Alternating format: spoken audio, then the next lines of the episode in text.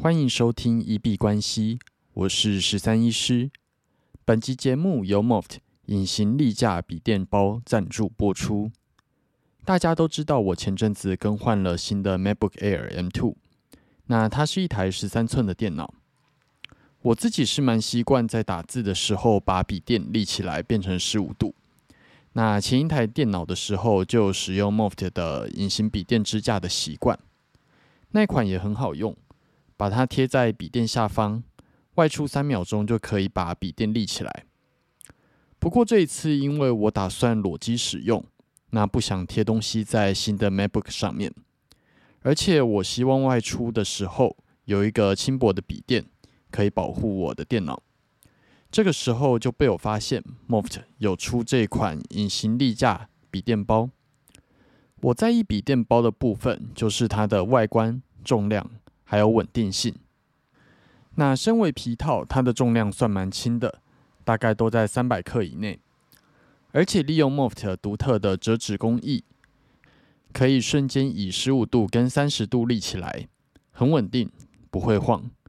无论是打字或者是看影片，都蛮舒服的。它的外观部分纯素皮革，我觉得非常有质感，而且也防刮防泼水。购买之后，我觉得非常的满意。那在这里推荐给大家，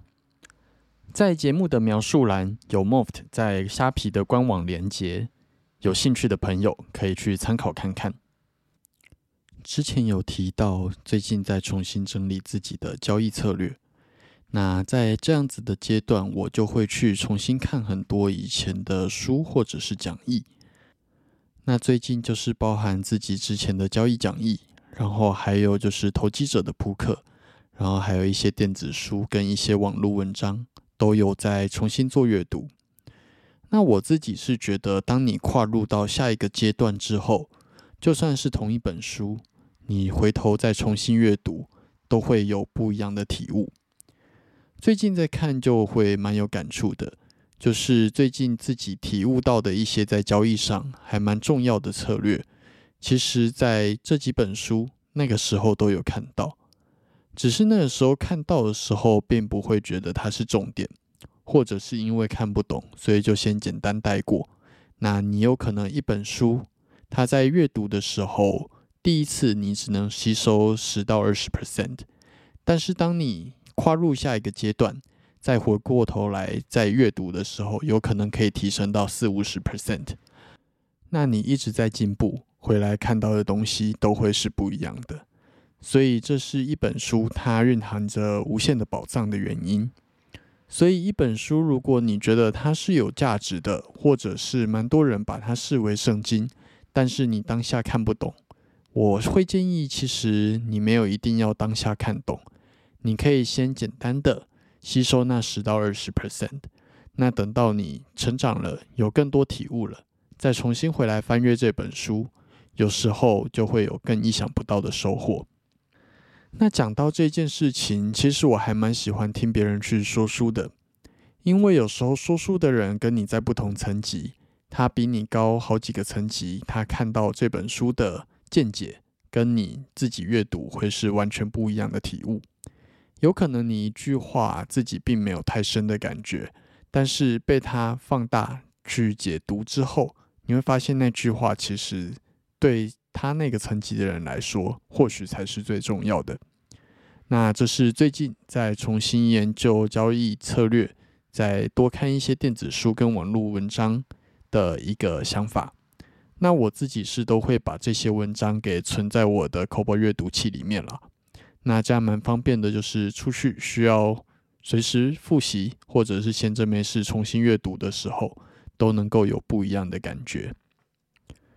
今天币圈基本上并没有发生什么特别的事情。那稍微来跟大家介绍一个有趣的东西啊，在冷钱包的世界里面，有一款非常的著名，甚至应该是世界前二的冷钱包，叫做 Ledger。那它在之前出的冷钱包，就是是比较是以 USB 为形式的一个冷钱包。那它比较没有荧幕，然后就是一定要搭配电脑去做使用。但是它在明年三月的时候会推出一个新款的冷钱包，叫做 Ledger Stacks。那这款冷钱包被我注意到的原因，第一个当然是国内有一些啊那个币圈的自媒体有提到，然后让我注意到是因为它是 iPad 之父 Tony Fadell 这个人去打造的一个冷钱包。那 iPad 我一直对于它的外形、美观跟功能都还蛮喜欢的。所以，当这个人他来就是打造冷钱包，我其实会蛮期待他能够做出什么样子的火花。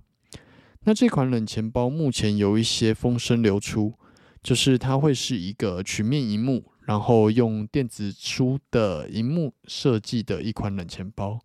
也就是说，它的外形还蛮好看的，然后它可以直接在上面做一些操作，然后也会支援无线充电跟。跟手机蓝牙连接的一个功能，那相对于之前的 Ledger，我觉得算是有非常大幅成长的一款冷钱包。那因为实际的资讯还没有太多的流出，所以大家还是可以稍微关注一下，然后有兴趣的可以去官网做一个预购。啊，我们这集没有夜配了，对，但是就是我自己觉得它是一个还蛮有趣的产品，那我自己也还蛮心动的。因为看到外观，我觉得真的算是还蛮好看的，在这里跟大家分享一下。那既然币圈今天没有什么特别大的事情，我们直接来看一下市场的状况。昨天以小时 K 来说，其实它已经会呈现一个底底越来越低的一个空头趋势，只是没想到今天直接大爆拉，把昨天的趋势全部给破坏掉了。那我们从美股的部分开始看起，美股 S M P 五百在录音当下收在三千九百五十六，今天涨跌幅是正零点五八 percent，最高点来到了三千九百七十四，那最低点在三千九百三十五，在昨天的十字线出现之后，今天直接往上跳空开高，然后出现了一个还蛮不错的小红 K。那如果以近三天的 K 棒组合来看的话，看起来会比较像是它在连续下跌之后遇到了一个十字线，做了一个刹车。那刹车之后，我们不太确定它会往下还是往上。但是以今天的状况来说，它是往上开，那有可能这个十字线刹车的地方，它就是一个趋势的反转，有可能在这波的回调结束，继续再往上去做发动。那今天开盘的时候就直接往上拉了将近一 percent，算是表现的还蛮不错的。虽然之后基本上已经跌回了原本的位置，留下了一个还蛮长的上影线，但是目前都重新在三千九百六这个位置去做一个能量的聚集跟震荡。来看一下比特币，在录音当下收在一万七千两百六，最高点来到了一万七千两百九十四。那最低点在一万六千七百一十，今天的涨跌幅是正二点五七 percent，一共涨了将近四百五十点。昨天有提到 K 棒的位置，基本上在一万六千九这个位置去做一个上下震荡，但是在昨天的黑 K 棒出现之后，一度让人家怀疑它要跌破了这个盘整的底，但是在今天出现的红 K 直接把这个疑虑给消除掉。把昨天下跌的黑 K 给全部吃掉，而且还重新去挑战一个突破呃之前盘整的压力位的位置，但是只能说现在这两根看得太近，它原则上都还在这个位置去做徘徊。如果它需要继续向上突破，可能还是需要先突破一万七千五，会让人家比较有信心。今天在下午五六点之前，完全让人想不到晚上的走势竟然会大爆拉。在昨天呃下午三点直接下杀了一点一 percent 之后，原则上今天都在一万六千八到一万六千八百五这个位置去做一个震荡徘徊。那原本预期应该它会休息一下之后继续往下去做发动，但是没有料到在晚上七八点的时候就一路往上冲。那甚至十点之后，连续出现了五根超级大红 K，在刚刚两点的时候，甚至直接往上冲了一点六七 percent，大约往上冲了三百点。直接把前面的防守的一些止损点位给全部都冲爆了，而且均线也重新向上反反转。那目前以日 K 来说，它就是呈现一个盘整的趋势，但是以呃小时 K 来说的话，它有可能就是一个非常强力的多头发动点。那我们来看一下二哥以太币的状况，在录音当下收在一千两百八十四。今天涨跌幅一共涨了五十三点，涨了四点三二 percent，最高点来到了一千两百九十四，那最低点在一千两百二十一。以日 K 角度来说，它也是把昨天的下跌黑 K 给全部吃掉了，但是目前它还没有吃回呃十一月三十号的一个高点，大约是在一千两百九十五的这样子的位置。那如果能够突破这个压力位，并且回踩站稳的话，会比较相信它能够重新发动一个多头的上涨。那以太币的走势原则上比比特币波动在更大，但是它整体收复的点位并没有像比特币这么的漂亮。那它一样是在十二月七号下午三点下跌了大约两 percent 之后，大约都落在一千两百三这个位置去做震荡。那在下午五点之前没有料到它会有直接往上冲，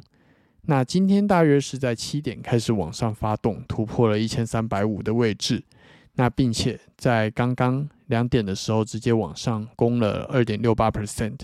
直接把一千两百呃应该蛮多人止损会设置在一千两百六、一千两百七给全部给突破了，那甚至可以去挑战之前的高点，那目前是落在一千两百八十四。均线拐头向上，那有机会从小时 K 变成一个多头发动点，但是以日 K 来说，整体来还是偏弱的。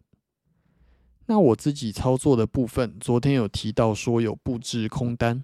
那我自己的空单自己觉得今天进的点位还蛮漂亮的。那但是啊，进完之后，它虽然下有稍微下去获利。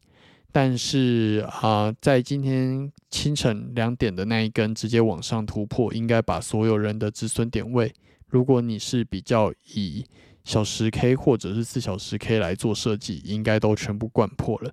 那也在那一波被停损掉，那所以目前手上是没有单的。那也见证了停损的重要性。我大概在一千两百五左右就停损掉，那之后直接冲到了一千两百九，大概少掉了四倍的停损。那呃，对，那接下来可能先稍微观察一下，它有没有多头站稳的趋势，再来考虑要做多单还是继续空单的布置。最后，我们进入 Q&A 的部分。我们的节目在 Apple Podcast 跟 First Story 上面都有开启文字留言跟语音信箱，如果有任何的问题想要询问交流。或者是纯粹想要聊天拉塞，都欢迎留言。我们如果有看到，就会在节目中做出回复。那如果有厂商希望进行业务合作，都欢迎来信 crypto doctor 十三一小老鼠 gmail.com crypto doctor 十三一小老鼠 gmail.com。好，那我们这集节目就先到这边。最后提醒：以上节目内容都只属于个人市场观察分享，绝非投资建议。我只为自己的钱包负责。加密货币属于高风险交易，请谨慎小心。